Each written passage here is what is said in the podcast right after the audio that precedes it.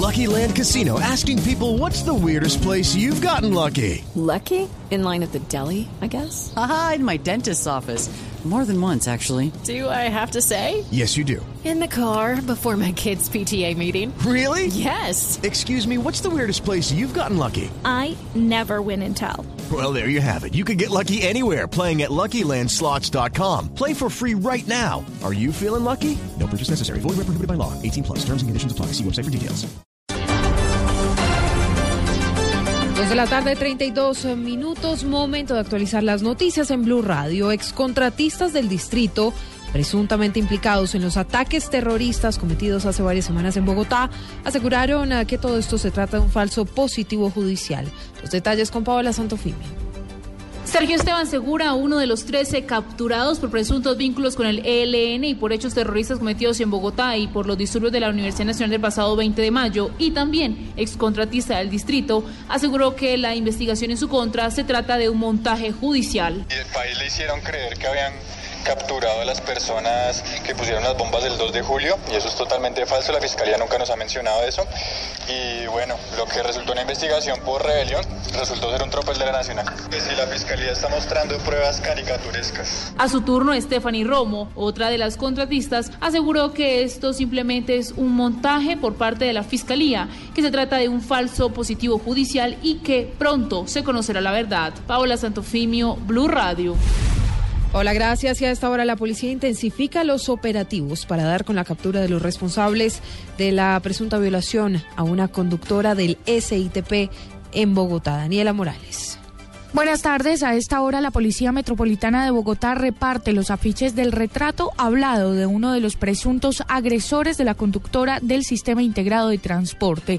Sobre la Avenida de las Américas en la estación Marsella se ha puesto un lugar de mando que da la información para denunciar y dar rápidamente con el paradero de este hombre. La policía ha intensificado los operativos en la zona centro y occidente de la capital. En horas de la tarde se darán a conocer los otros dos retratos hablados de un hombre y una mujer que participaron en estos hechos. Si tiene alguna información, puede comunicarse con las autoridades al 317-739-7699. Daniela Morales, Blue Radio. El defensor eh, del pueblo pidió a la canciller María Ángela Holguín que por la vía diplomática realice un duro pronunciamiento, esto por cuenta de la incursión de presuntos miembros de la Guardia Venezolana en la frontera que tiene Venezuela con norte de Santander, específicamente en Tibú.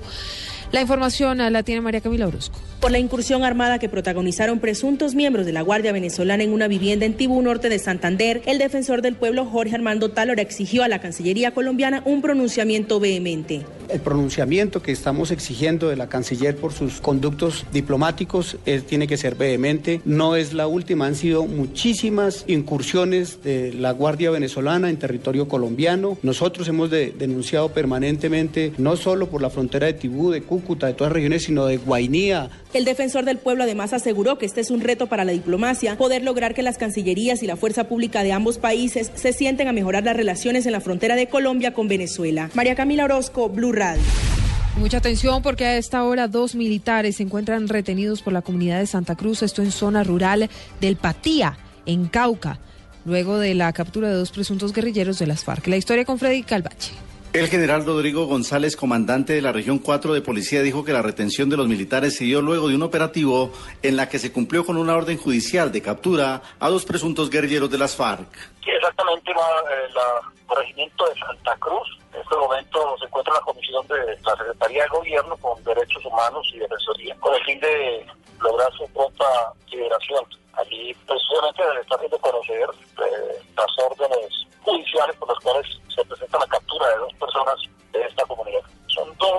de captura contra dos integrantes de las redes de apoyo de las FARC. El oficial dijo que el objetivo de la comunidad es presionar la libertad de los dos capturados. En Popayán, Freddy Calvache, Blue Radio.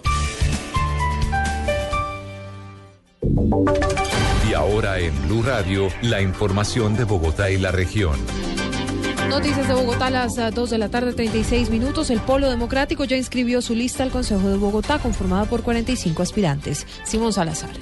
El Polo Democrático inscribió su lista al Consejo de Bogotá en compañía de su presidenta Clara López, quien informó que la lista es encabezada por el actual concejal Celio Nieves. Y 44 personas más, entre ellas nuestros concejales Venus Almeiro Silva y Álvaro Argote, y un grupo extraordinario de hombres, mujeres, jóvenes, eh, que en conjunto representan un gran equipo de compromiso social y de compromiso ético con la capital de la República. Frente a las últimas encuestas, Clara López aseguró que es importante que los principales candidatos estén empatados porque los ciudadanos de esta manera se interesan más en conocer sus propuestas. Simón Salazar, Blue Radio.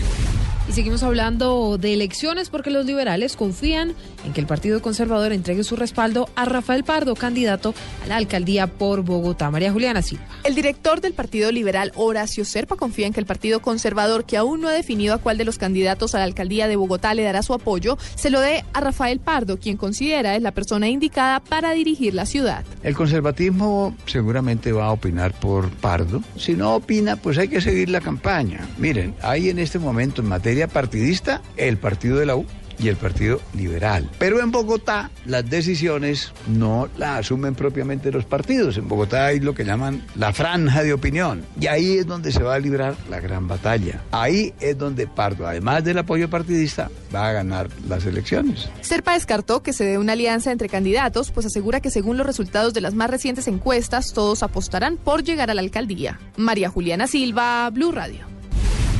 Muy bien, más información en blueradio.com. Ya llega Blog Deportivo.